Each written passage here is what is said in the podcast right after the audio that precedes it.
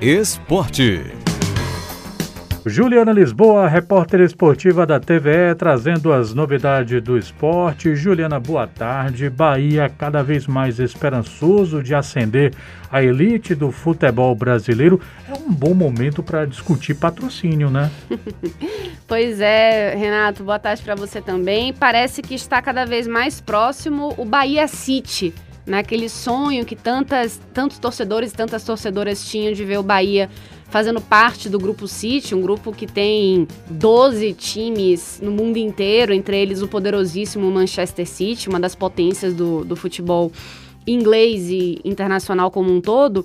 Mas a gente tem que lembrar que vem, tem ônus e bônus, não é? Porque, sim, o Bahia realmente subiria um degrau no que se diz respeito a investimento, a marca, mas também teria afastado a sua torcida de decisões políticas e administrativas do clube. Lembrando que há 10 anos essa mesma torcida se mobilizava muito para conseguir a democracia no tricolor baiano e foi com muito custo.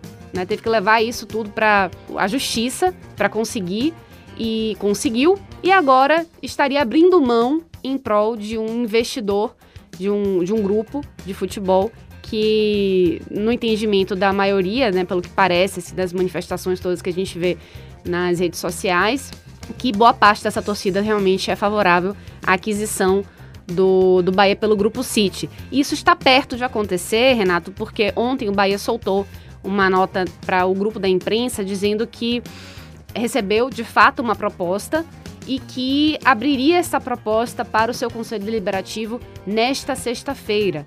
Então, uma vez essa proposta aprovada pelo Conselho, então vai se fazer uma AGE em data ainda a ser definida. Isso, lembrando, caso essa proposta seja aceita pelos conselheiros, iria para uma AGE para que assim é, todos os sócios do Bahia, sócios torcedores, possam votar pela aquisição ou não. Então, é um passo que se dá nessa direção para que o Bahia se torne parte do Grupo City, mas ainda precisam de alguns passos para que isso aconteça de fato. E isso, essa reunião na sexta-feira, véspera de um jogo importante que vai acontecer na Fonte Nova no sábado, em que o Bahia recebe o Operário, um dos times que estão na zona de rebaixamento, e precisa vencer para consolidar aí essa, esse momento bom dentro de casa e retomar essa segunda posição que perdeu para o Grêmio, que venceu ontem o esporte e provisoriamente assume essa segunda colocação na Série B. Quanto ao Vitória, é, Juliana, o Vitória vai pegar o Paysandu, que não está vindo exatamente de um bom momento, perdeu para o ABC. Dá para esperar jogo fácil para o Leão? Então, o Paysandu não tem mais nenhuma expectativa, né? Não tem mais como subir para a Série B, já acabou sua participação, digamos assim, na Série C, só não acabou mesmo porque ainda tem esse jogo para cumprir tabela para ele, Paysandu. Para o Vitória, isso pode significar que, de uma, por um lado, pode ser que a diretoria do clube dê folga para os atletas, dispense o elenco, coloque a base para jogar. E isso pode ser uma questão de facilitação para o Vitória conquistar esses três pontos fora de casa, que aí sim, vencendo o Paysandu, pode acontecer o que for entre ABC e Figueirense, que o Vitória assegura essa vaga. Então, para o Vitória é imprescindível vencer. Agora, é, se esses meninos da base que porventura entrem e queiram mostrar serviço, aí pode ser um pouquinho mais complicado para o Vitória. A situação me parece ser mais favorável para o Vitória do que para o Figueirense, que precisa vencer o ABC para ainda sonhar com uma chance e contar também com o insucesso do Vitória jogando é, lá na Curuzu.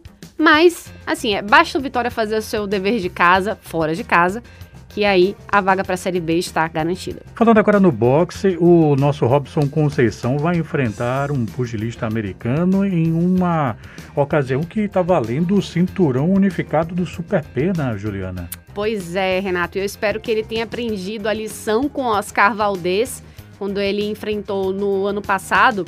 E para muitas pessoas que gostam de boxe entendem, ele teria vencido essa luta ou então teria sido uma decisão assim mais dividida dos árbitros, né? Houve muita polêmica porque a arbitragem deu que o, o Oscar Valdez, o mexicano que lutava em casa, teria vencido todos os rounds, todos os assaltos, né? Isso de, deixou muita gente indignada. Mas a verdade é mais friamente analisando, eu fui uma dessas pessoas indignadas, eu digo bem, analisando mais friamente é, e conversando com outros pugilistas, ficou muito claro assim que Robson Conceição precisava deixar mais clara e incontestável a sua vitória diante de um detentor de um cinturão. Ou seja, você não pode deixar margem para dúvida, você tem que ser avassalador.